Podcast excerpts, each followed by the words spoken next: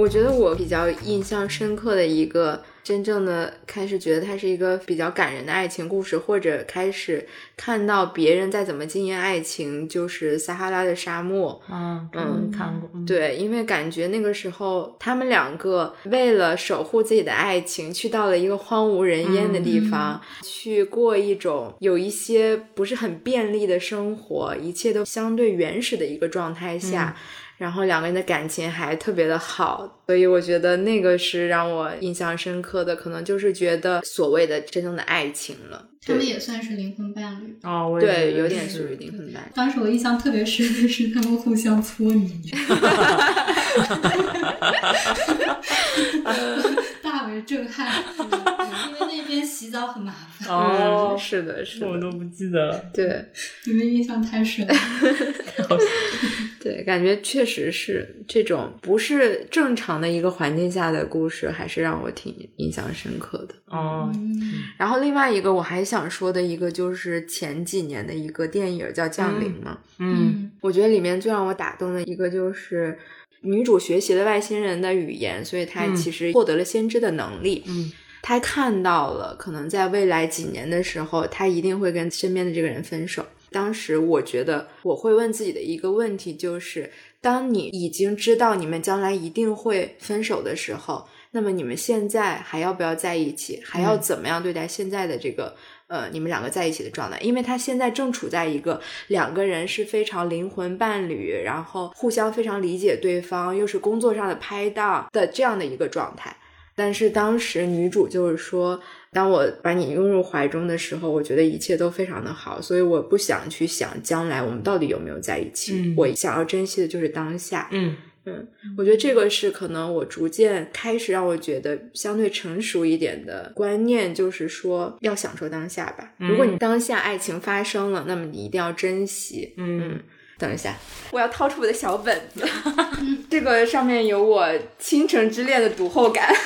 啊，倾城之恋的读后感。但是呢，这里面我那天看到了一句话，就是我自己写下的。我在一篇文章中看到了一句话，我记得这句话可能是我写在什么 QQ 签名很久。我印象中它应该是我的一个很久的一个 slogan 的 那种感觉。当鸦墨却尽，人散离席，眼泪与后悔真的是最糟糕的一种怀念。让我产生强烈共鸣的，可能是跟亲人的离世有关系，嗯，所以我其实把这句话写下了很久。但是仔细在意去想，无论面对亲情还是爱情还是友情这些事情，不要让自己后悔，嗯，做不要让自己后悔的事情，就是当下最正确的事情。我是后来也是小学的时候看《呼啸山庄》，嗯，就其实是博朗特三姐妹当中，就我比较喜欢《呼啸山庄》这一部，嗯，它也让我意识到好像。就是爱情这个东西，它很复杂，就是它居然可以复杂到就是你又爱又恨这么一个人。当然也有可能是因为希斯克里夫，就是他比较这个人物就比较特殊。嗯，然后凯瑟琳也是一个就从小很天真，也是在那个地方，他想突破各种就是教条化或者是一些比较固有阶级的一些束缚，所以也爱上了这么一个希斯克里夫像野孩子一样的这么一个人。嗯，但是直到最后，他们就相爱相杀，然后最后希斯克里夫也是在凯瑟琳死后，然后进行了一系列的复仇。嗯嗯，可能当时也会让我感受到，好像你之前即使爱的这么深刻，他最后某一个时刻居然会变成了一种恨。哦，嗯，因为再早之前很多可能文艺作品，他们的爱会更为单纯粹、单纯、纯粹。对的，是的，是的，嗯嗯，只是那种浪漫美好的爱。嗯，是。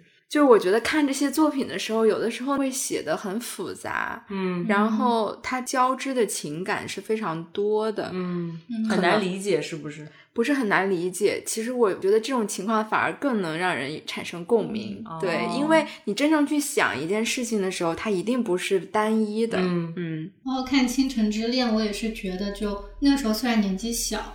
但是也感受到了好像某一种成年人或者是中年人的爱情观，嗯就他们也是掺杂了很多东西。嗯最有名的就是一个自私的女人和一个自私的男人在了一起，然后因为这个整个城市的淹没，嗯所以他们从分开，然后又重新，最终决定相伴一生这样的状态。就《倾城之恋》也是我的列表里，因为它可能也是让我觉得印象非常深刻的一个作品。但是这时候，其实我关注的点又是在于白流苏自己的那个个人的这种诉求，因为我觉得他是一个非常知道自己要什么的人。首先，他非常明确的一件事情是我不要在我现在的这个家里，因为他离异，只能被迫回到自己的家里。但是他自己的家里的所有的，哪怕是他血缘关系的亲人都不接受他回到这个家里。然后遇到了范柳园这个可能性的时候，他其实就是也是非常的会用一些非常巧妙的技巧，然后来吸引对方的关注。然后同时呢，他也很知道对方是一个什么样的人，就是一个花花公子嘛，有钱的花花公子。但是呢，这对他来说不重要，因为他要离开那个家，所以他一切的目的就是我一定要跟这个人结婚。而且女性在当时那个环境下，她没有什么独立的机会，她只能依附于另外一个人，所以他一定要找到一个那个让他能依附的人。嗯嗯，我就觉得他是一个又是一个利用，他是一个目标非常明确的人。又是一个巧妙的利用喜欢了自己的。呃，不，其实这个不算了，因为哦范柳园就是一个花花公子，他喜欢的人很多。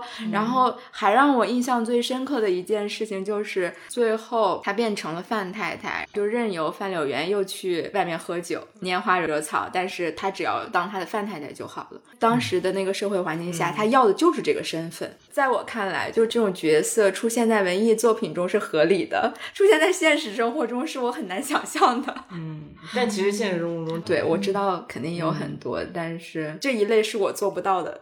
就是功利性比较强的状态嘛。对嗯嗯，但我觉得其实目的性明确没什么问题。对，就是所以我会把这种目的性当做在其他的事情上。但是其实利用别人也没有什么问题，我觉得就是人都是、嗯互相利用都是有相互利用的部分，但就因为人与人交集和相处的过程就是一个互相利用的过程。但可能有的人就是不择手段以对对对伤害别人，是对这样就不太好，我感觉、嗯，是的，或者前提是不要伤害别人。因为就比如说白流苏来说，他只是想要冲破他自己现状的这个困境，嗯，而不是说比较封建的家庭。，对，而不是说我要去伤害谁谁谁。对对对对对嗯，其实我觉得白流苏自己当中也有一点张爱玲的影子在吧，嗯因为看他张爱玲的每一部作品里，其实都有她自己的一部分影子吧。嗯，看张爱玲的感受就是非常的心疼，就是女性的命运都不受自己控制。嗯是一方面吧，另外可能也是跟她个人的经历有关系吧，嗯就是她的悲剧色彩太浓郁，对，有一些悲剧色彩挺浓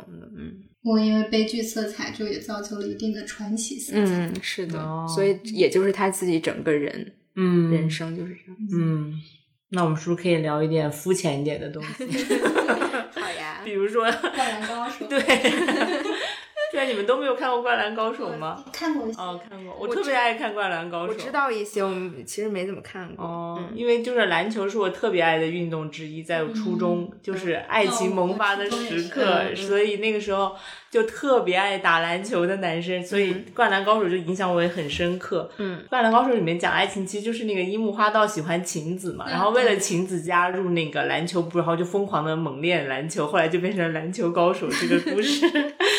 还有一部电视剧叫《恶作剧之吻》，嗯，是之后看的。嗯他们两个给我的感觉就是觉得，如果你要喜欢一个人，就要放手大胆的去追他。给我的这个启发，嗯对，嗯就是我不在乎男女什么女追男、男追女这件事情，就是我想要我就要去去做，嗯嗯，就形成我爱情观的一件事情。所以你最后也是这么做的。对，我就这么做。嗯瑞亚刚刚说的，就是不应该后悔。嗯如果你遇到爱情，那就要去放手大胆去做，然后让自己不要几年之后说当时为什么我没有。嗯，就不说才会后悔。对啊，呀就是暗恋是可以，但是你也不需要说一直不断的给别人付出，但是又不去表达自己的心那这样的话，阿圈应该也没有受到过太多爱情的挫折。这时候我给大家插播一个小故事。你的爱情挫折吗？不是不是，我没有什么爱情，也没有挫折。我有一个朋友，不是朋友，我在豆瓣小组看到了一个帖子，就是那种哦给暗恋的人表白，然后结果没有回应的那种类型的一个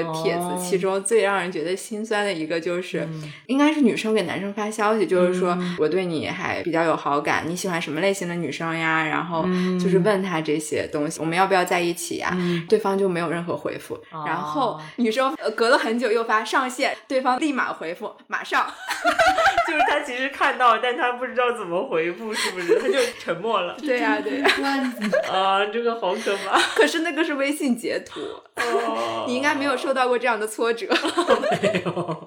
不是，就是你肯定不会是说你喜欢一个人，你一去追那人就肯定跟你在一起。我的意思就是，你是一个主动的态度的话，对，你要让对方能看见嘛，嗯对不对？就我感觉生活中的其他的事情也都应该这样，就是你要表现出来你的态度啊，嗯，是，的确是这样。就没有必要掖着藏着。嗯对，就我觉得没有必要你想要一个东西，但是又故意说不。对对，嗯或者是碍于一些面子或者社会人的看法，然后不去做一些自己想做的事情吧。嗯，嗯，这是爱情观的形成。如果你喜欢上了一个有对象的人，你也会不在意别人的眼光吗？我觉得有对象的人一开始可能不会再列入你喜欢的范围内，嗯其实是这样一开始的嗯这可能是一个道德的一个嗯嗯标准吧。对你说的所谓别人的看法，只是这种行为上的，嗯不算是看法。对，嗯应该是自己有道德的标准，但是也会有一些社会人别人的一些看法，是吗？另外，另一方面，你是可以自己控制自己的情感，情感的多少的，就是不一定说是你控制喜欢与不喜欢，但是你是可以控制有好感到喜欢到爱，就是你可以让自己是有个很大的范围的。你少接触，其实你可能永远就只停留在有好感，那有对象不对象就无所谓了，对的，对不对？很正常。是的，就你可以让自己行为是受到控制的。嗯，我觉得有好感人总是会对很多各种各样的人产生好感。对啊，女生也会啊对男生女生都会产生好感，我觉得，嗯是正常人，不有一些人是不正常人，啊，比如 比如我，你怎么了？你不会产生好感不是，就是我是一个扣分制的，哦，嗯就你不会，就是你不会对别人产生好感很难。哦，就是你对自己的好感度比较高。我觉得不是对自己的好感度高吧，我这是一个真的是需要一些天赋的东西。哦，你说天生的，嗯哦，就是因为我之前跟另外一个嗯 F 人的朋友聊，他就是很容易喜欢别人的，也不是我我喜欢吧，就就是有好感嘛，对对，就是很容易产生好感的呀。嗯但我没有那么容易产生好感，但你说的好感是男女之间能够发展感情的好感，还是说只是好就是男女之间啊？的我说的是好感。哦，您说的对所有人的好感，不不不不，不是对所有人，就是你，比如说公司十那么多人中，你总是有一些人你愿意去跟他聊天，有些人你没那么愿意聊天。那愿意聊天那些人，我不是说要发展对象啊。啊啊对就是已如果只是说对人的好对对对感的话，那好感那是有的。啊，对，我就所以我说对男生女生都会有好感。嗯，明白。就是你控制好感到喜欢，在我眼里，喜欢也不一定只是男女喜欢，也有很多别的喜欢。嗯，嗯，哎，那其实在我看来，这个控制好感，嗯，它是不是不是一个控制？好感可以控制吗？好感我应该不是说好感可以控制，我就就是好感变成喜喜欢对对对，就比如说你有没有好感，你控制不了，就是有到无你无法控制，嗯嗯但是从有到从好程度感到喜欢到爱，你是可以控制的。嗯我觉得，嗯，你是可以通过一些自己的行为去把这件事情实现的，就是你可以多去投入，那你可能就会慢慢变到喜欢跟爱。你少投入、少付出，不去想它，那不就只能停留在最开始的阶段了吗？我觉得你说的很对，可能我就是投入太少了。如果你不愿意付出、不愿意投入，就很难进一步正深入。这就是为什么大家讨论这个原因，因为你投入的越多，付出越多，你就容易受到的伤害越多。所以现在很多人就不愿意投入和是，那你既然不愿意投入跟那个，那你有可能就难得到一份这样的爱情。嗯就你不能让对方单方向的。所以为什么说差一毫一厘都不行？因为你们俩要同步才行。嗯如果你们两个不同步，有那种偏差，就会产生很多问题。嗯，那你们最理想的那种亲密关系是什么样子的？比如说，有没有哪一部作品里面的情侣的状态是你最想要的状态？我之前有看过那个《爱在黎明破晓前》那个三部曲，嗯嗯，对，然后就中间觉得他们两个从头到尾一直在聊天的那个状态，我觉得还挺好的。但是我觉得那肯定不是现实生活中的一个，呃，因为他们只是相处了一天嘛，他们不不是说正儿八经在一起生活或者是真正的相处。但他们两个的那个样子，我还觉得挺好的，但不算不算理想的情侣状态。嗯，我自己可能会比较喜欢《傲慢与偏见》里面的达西跟伊丽莎白。方面，他们在草坪散步互诉衷肠的那个，让我觉得挺感动的，因为两个人都在那种状态之下聊了很多自己的心里话，发现他们同频的程度非常高。另外一个就是，我觉得达西对伊丽莎白的那种坚定，让我觉得特别的好，就是给足了你安全感的那种状态。我现在我脑子里能想到的全部都是悲剧结局，所 以就是他们关系最终总是走向了 bad ending。对，就是要么是关系破灭，要么是就是生命消散的这一种，就现在所能想想到的。我明白，所以你你们会比较喜欢看 bad ending 还是 happy ending？我肯定是 happy ending，我也是，open ending 也可以。我就喜欢 happy ending，、哦我不是会啊。哦，我 open ending 也 OK，我好像没有一个特别大的倾向，哦，但是都 OK，我都 OK，但是我确实就是悲剧类的会看的更多一点。嗯，我觉得看悲剧类的太难受了，所以我也嗯看了很多，但是我会喜欢 happy ending。嗯，是我也是喜欢 happy ending。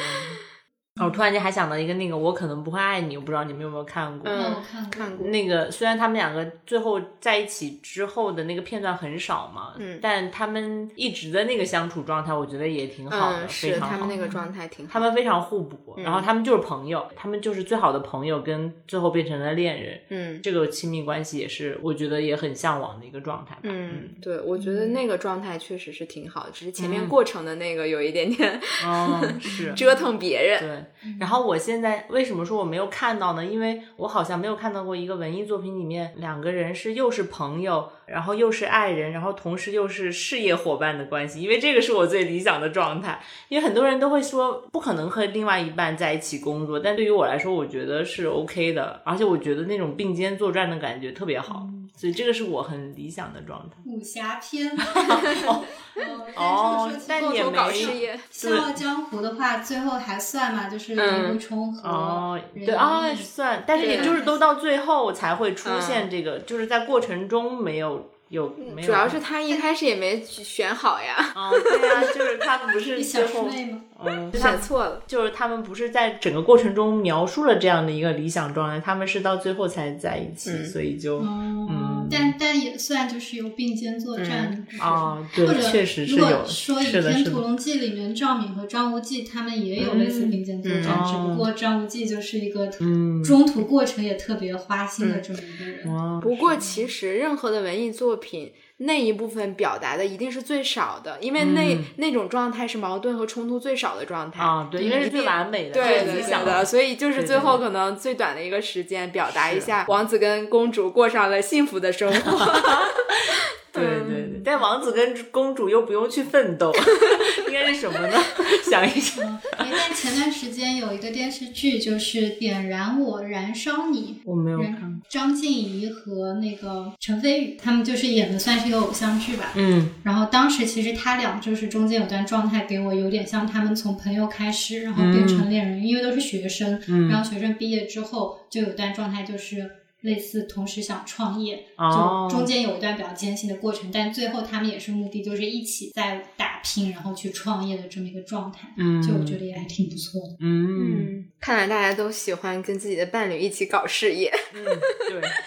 是不是建筑学的对啊，就是你范式给我们带来的影响？我觉得是，是夫妻店有很多嘛，所以就可是夫妻店崩了的也有很多呀。哦，是是是，而且我感觉就是，其实两个人在同一个行业也有不好的地方，就没有一个所谓的，主要是两个人在同一个行业会出现一个问题，就是如果那个行业不景气，那嗯两个人没有一个能够互相帮衬的一个个对，没有一个风险对冲嘛，是没有一个风险对冲的机会。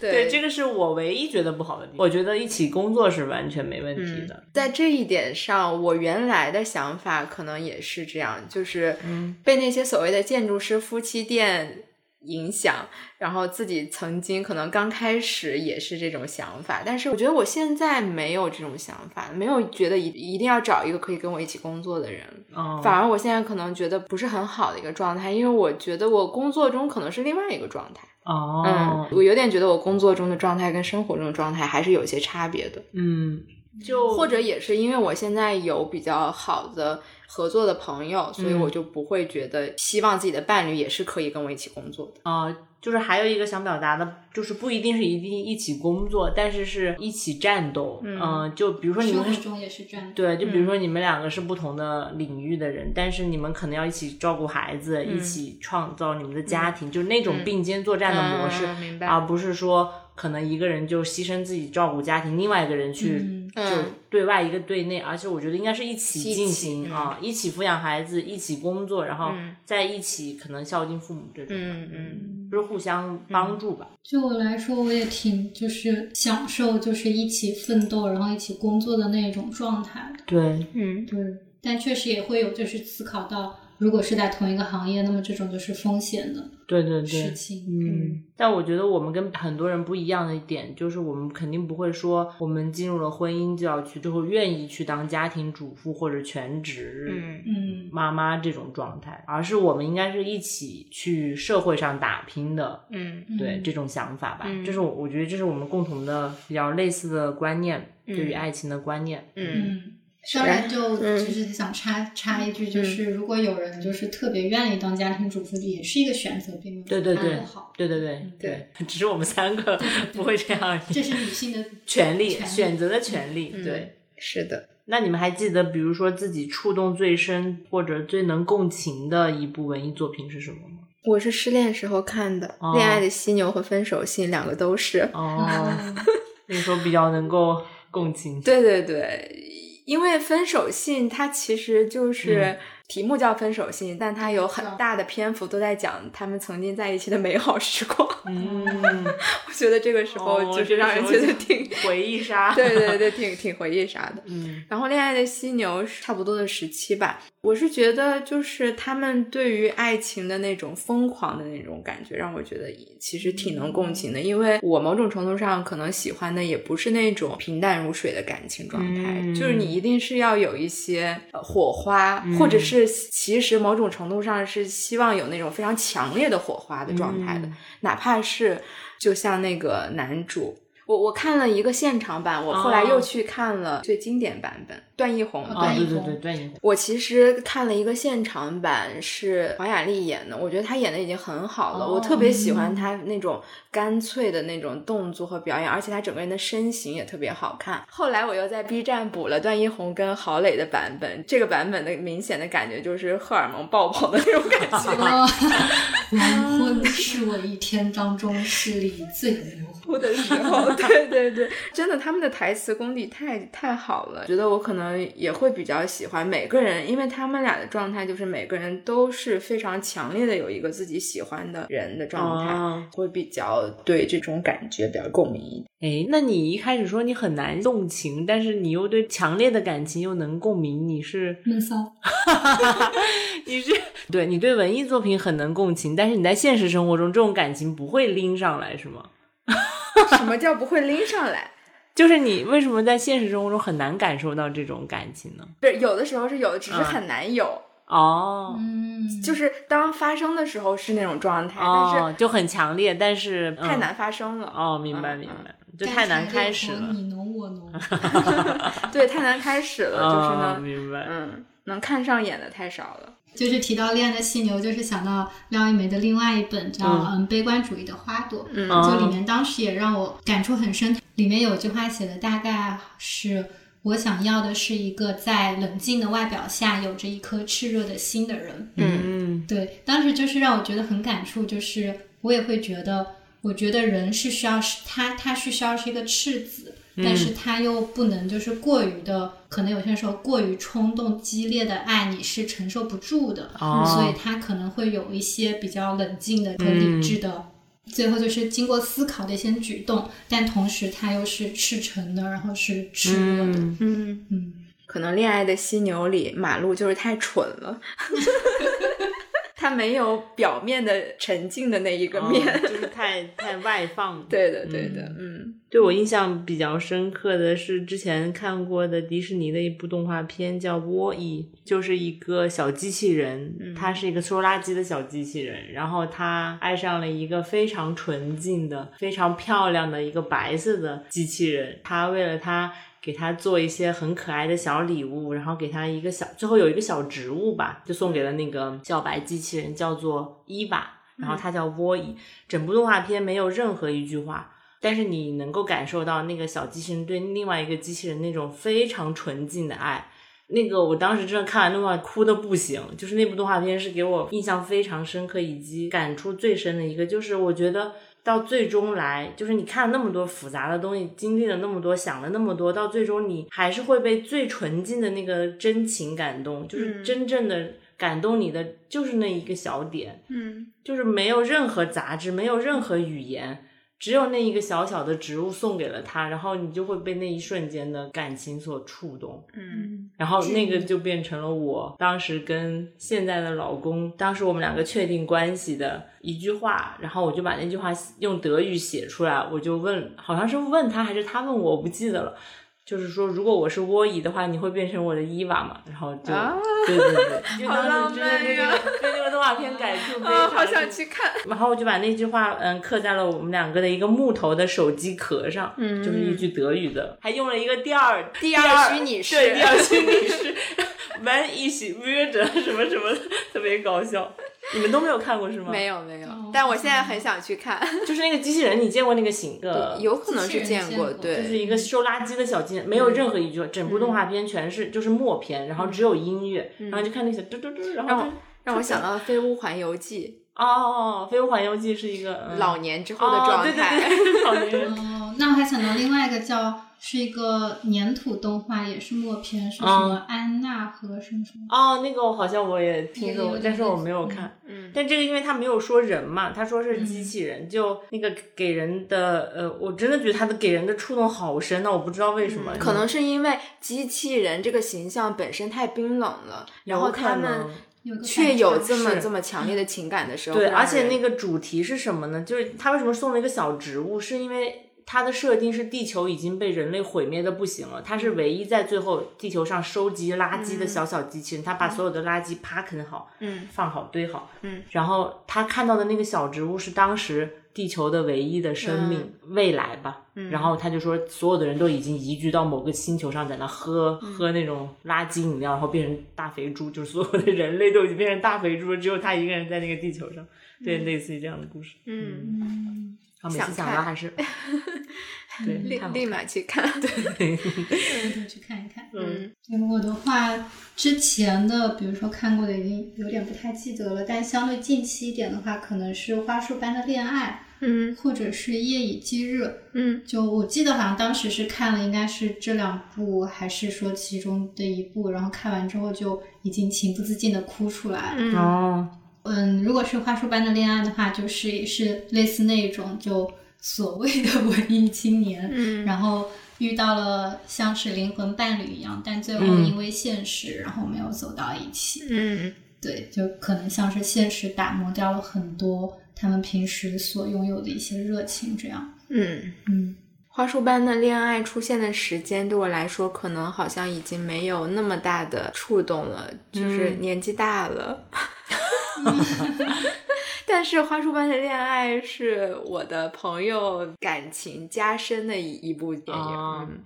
我有朋友因为看了这部电影之后，觉得自己要更加珍惜现在拥有的跟另一半的感情，以及他们之前哦共同的经历，哦就还挺好的。嗯嗯可能花束般的恋爱让我觉得已经不是那么容易共情。呃，一方面是年纪大了，嗯但是我觉得它是一个很好的、值得讨论的点，就是当爱情观走入了现实之后，尤其是花束般的恋爱是纯纯的文艺青年，嗯然后喜欢共同的音乐，穿一样的球鞋，然后嗯喜欢共同的漫画、小说。他们走在一起之后，结果却是一个 BE 的一个结局。消费主义的文艺青年。对消费主义的文艺青年。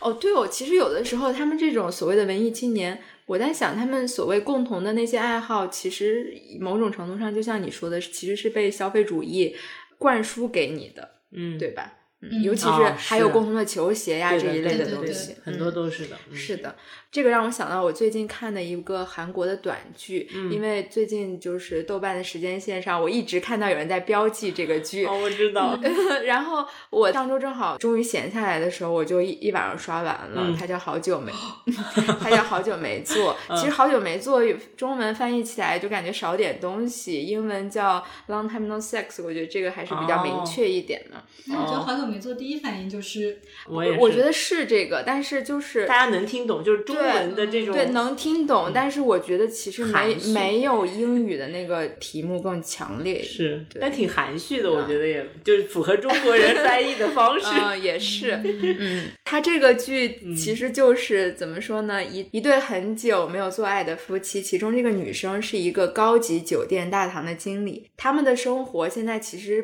不是很好，房贷，然后车贷挣的钱也不是很多，然后压力特别大，然后韩国的经济也不是很好，嗯这个时候呢，这个女主就发现，哎，这个酒店里有很多一些出轨的情侣，哦就来登记。然后，因为她有的时候很生气，就会把那个名名字记下来。哦然哦，后有一天，她就发现了这个可能是一个商机，她跟她老公就开始去敲诈勒索这些人。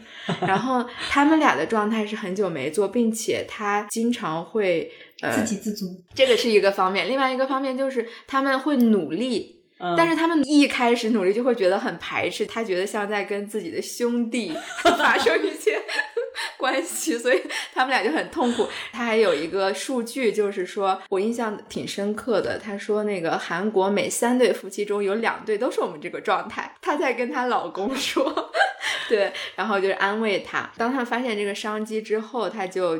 去敲诈勒索那些情人，结嗯。果这些情人从嗯。比较年轻的，然后嗯。可能没有什么钱的，到有钱人，嗯。然后到女女，甚至于到可能老年人，就是六七十岁这老年人，是他的每一集的他们敲诈勒索的一个对象。这些对象都是在婚外情，他们的那个情感都非常的浓烈对，跟他们两个在婚姻中完全完全没有 对对方没有任何吸引力的状态，形成了非常强烈的反差。我觉得这个就是结果到最后呢，可能她又觉得她老公出轨了，哦，嗯，就是一个非常挺有意思的一个故事的设定。嗯当我看完这个剧的时候，我觉得这个剧的核心就是一句话：嗯婚姻是爱情的坟墓，婚姻中的人都没有办法再做爱了。呃，然后但你婚外情的那些都比较火花四溅。不不至于，没有这个剧，我突然发现他想传达的好像是这个意思，特别强化。我我听你说完之后有去搜过这个剧，嗯就是感觉还挺，就是我我没有看这个剧，我看了一些解说，嗯，就是它一个是比较搞笑，但是好像它是。它好像是在传达韩国社会的一个现实状况，嗯就是真的是因为压力大还是什么原因，很多夫妻都已经进入了一个非常、就是无性婚姻吧。嗯对对对，嗯好像是在是在说这样一个非常现实的一种情况，然后是有在想要通过这种非常嗯血淋淋的拨开现实的这种方式，想要告诉大众。或者是想要展现给大众，然后想要去转变这个现状，就是他把他把这个事实拍拍出来，摆在你面前，嗯让你去想我们怎么去改变。嗯对，但是他拍的方式就是很搞笑，是不是？我听说不只是搞笑，哦就是他所有婚外情的人都非嗯常的、那个什么，包括老年人都、啊都在婚姻之外获得了非常好的爱。嗯但我理解你说的那个，就是婚姻中的人，他们更多的社会压力太大了，所以就是整个韩国现在就是社会压力比较大，嗯，对，是的，那个男的本来是一个很好的受教育的青年，但后来就去开出租车，了，首尔大学毕业的，对，然后就创业失败之后去开的出租车，对对结果对，就很惨。嗯然后那个女的好像也是类似，他们两个就反正就还要还房贷，然后出租车又出问题了，然后又还不了之类的。是这是这个剧情，对，就是很压力很大。然后嗯我听说是直接冲到《繁花》上面就是直接那个热榜已经被他替代了，《繁花》啊，那嗯你它的热度应该还没有《繁花》大。因为就是作为唯一有婚姻的人，嗯就是但其实婚姻在这个西方社会来说，它也不是一个就是一个很强烈的一个存在吧，我想这么说。嗯。而且尤其是瑞士是一个婚姻不友好国家了，你想想我们我们要交的税反而比不结婚的人要多，嗯对吧？然后他并没有鼓励婚姻，嗯。但婚姻跟呃稳定的关系，我觉得这我不能说一模一样吧，但是就在这边，我觉得没有太大区别。嗯就是你两个人一直有一个很稳定的关系，以及你们两个有没有结婚，其实在这边是类似的。嗯当然，在中国有一些法律上的原因，你不能。比如生孩子之类的这种问题，但在这边其实是类似的一种事情，嗯就是说稳定的关系可以带给你什么呢？从爱情一开始可以给你带来的东西不一样，跟你稳定的关系到之后给你带来的东西可能又不一样。嗯对对，嗯是的，就比如说你们觉得爱情其实是给我们带来了哪些东西？那爱情慢慢的变到后期，它会给我们带来一些什么样的东西呢？嗯，就是我看我听到很多人就是鼓励年轻人去恋爱呀、就、哦就是说一定要去享受那种嗯被肯定、被爱的感觉。嗯，就这个很难回到自己身上，我觉得回到就是我觉得。就你我我的我的需求没有那么强烈我不是不太赞同，我当然也就我的需求好像没有那么强烈，就是哦被别人，我我可能不需要从别人那里得到那么多的，嗯无论是肯定或者是所谓的爱的这种东西。然后另外一个就是，比如说所谓的情绪价值呀，嗯很多人就是说你在关系中对方要提供最好的情绪价值，对，最好的是提供情绪价值。但是我自己来说，我的情绪价值，呃，都分给了我那些非常可怜的朋友们。对，呃，对，不，他是说你需不需要？嗯，你我需需要我需要情绪价值，但是嗯我的情绪价值都是我的那些可爱的朋友们给我的。哦，对，就是你有朋友的部分，他提供了这一部分，对，是的。所以在我看来，其实爱情更多的是火花四溅的那一部分，哦就所谓是激情的那部一部分。那其实那部分其实只有三个月。对，但是 那展部分又很短。对对对对，是的。就爱的这个定义，很多人都在讨论它到底是什么。比如说像斯滕伯格的爱的三角理论，就是我记得是激情，然后亲密关系和承诺和承诺，对吧？承诺其实有点像婚姻的那一部分，嗯嗯对然后激情就像是瑞亚刚刚说的那个一开始的那一部分。嗯但其实我觉得激情不是只有一开始才有的，嗯，就是对呀、我也我是希望它不是一对一开始都有的。然后嗯，还有就什么亲密关系，对吧？嗯对，按好像这么来说，这个归纳的确实挺正确的。如对果爱因为情是大的一个点的话，对，嗯因为承诺也不只是婚姻的那部分承诺，还有彼此对对对方的承诺。嗯，对，嗯对对方的承诺，嗯是的，是这边就是可以读一下之前看《爱的艺术》里面的一句话：嗯。嗯。如果我真正爱一个人，我就会爱所有人，爱这个世界，爱生活。如果我能对另一个人说我爱你，我就一定能够说，我因为你而爱每个人，我通过你而爱这个世界，我由于你而爱我自己。嗯。嗯。所以可能，也许爱情好的爱情带来的一个也是让你能够去更好的爱自己吧。嗯，嗯，爱是爱自己的那种能量。就是爱情，它如果是一个名词，它就是代表了可能很多的东西，它能包括很多的东西。它如果是一个动词，它也不是一瞬间的事情，它可能是一个长期的事情。不过就是怎么说呢？一方面，可能有的人可能能从爱情中获得这种爱自己的能量，但是另外一方面，就是有的人其实他自己生活的一切就已经让他自己很爱自己了。他可以从比如说朋友那里获得情绪价值，他可以从自己的事业上获得那种被肯定、被认可的价值，他可能从运动中能获得很多那种多巴胺的快乐，嗯就是很多有可能你是不需要通过所谓的爱情来获得啊这些一切的嗯肯定。是，就现在人来说的话，我觉得就是确实爱情不是必需品。嗯，对，因为你如果只是为了生活，然后为了种种你想要做的事情等等，它确实不是一个嗯必需品吧，就是没有说非得需要爱情才行。但是你还是要面包的，因为你没有面包你生存不了。嗯，所以对它，是一个艺术。它是一它是个艺术品。艺术品，有可能吧。但是有，但是我我想说，它可能是一个锦上添花的东西吧。嗯对就有它也就是它还是很美好的。对对对，我这个它能够我同意。对，它能够滋养一个人，它能够让你感受到快乐，它也能够让你爱别人。那爱别人也是一件很美好的事情啊。嗯是，对，只是说没有的时候也没有必要焦虑。对对嗯对，所以父母们不要再催婚了。我们，call back 上一 back call back 一下。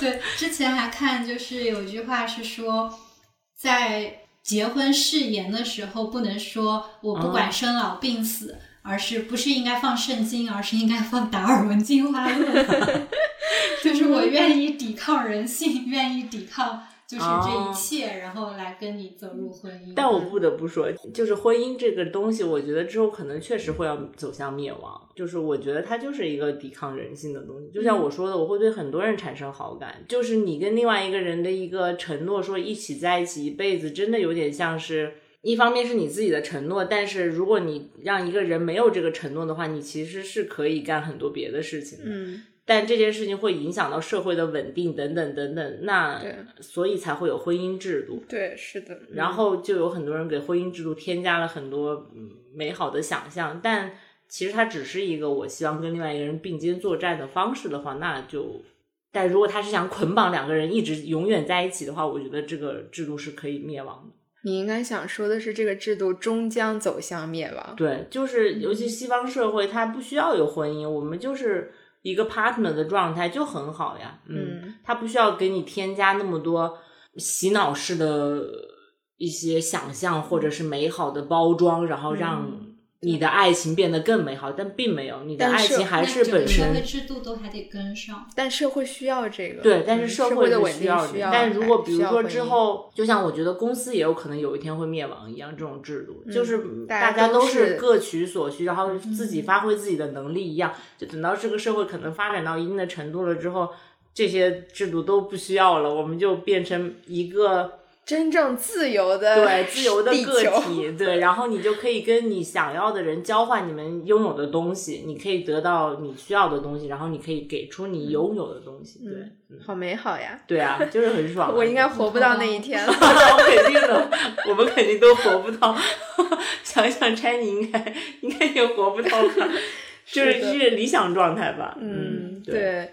然后理想状态又回到了所谓的社会大同的那个状态。嗯，但再回到爱人这件事情上，就像那个动画片里面一样，没有这些东西，你还是可以去继续爱一个人和被别人爱的，嗯对吧？对这个事情本身是非常美好的非常美好的一件事情。嗯是的，嗯突然想到了《心灵奇旅》，So 那部动画片、哦，也是特别治愈。嗯对，是的，你只要存在，你就是可以是自己的 SPA。嗯，哦，对，是啊，我还想分享一个小故事。嗯之前有一天晚上，我跟我老公吵架了，嗯，就是吵完了之后，嗯，就我们两个就没有说话。到第二天早上，然后他要去送 Chenny 上班，然后他就开打开了门，开了门之后，他就反过来看着我一眼，然后我就看着他，我们两个就就是一个是一个冷战的状态，然后我们俩就一直对看，他就一直没有关门，看到我们两个都互相笑了一下，然后他就走了。当时那一瞬间，我就觉得啊。可能爱情就是如此吧。我们就是吵架，然后吵吵架的所有的 东西都其实都不重要了，只不过就是当下可能两个人就较上劲儿了，嗯，第二天就相视一笑之后就就就忘了，而且我们两个是等到看谁先笑，就这么一直瞪着，但是就是看谁先破防，谁先示好，然后就大概三四秒之后就都笑了，然后我当时感触还挺深的，嗯。嗯，可能这是十几年的爱情的一个状态吧。嗯。那我们今天的安配活就到这里了，聊的非常的开心，又有一点点沉重。但是还是希望大家能够 相信爱相信爱、敢于爱、去爱和接受爱。嗯，好的，那么我们今天的咖啡酒就到这里了。我是瑞亚，我是阿圈，我是一贝，我们下期再见。拜拜。这世界有那么多人，人群里藏着一扇门。我迷蒙的眼睛里长存初见你蓝色清晨。这世界有那么多人，多幸运，我有个我们。这悠长命运中的车。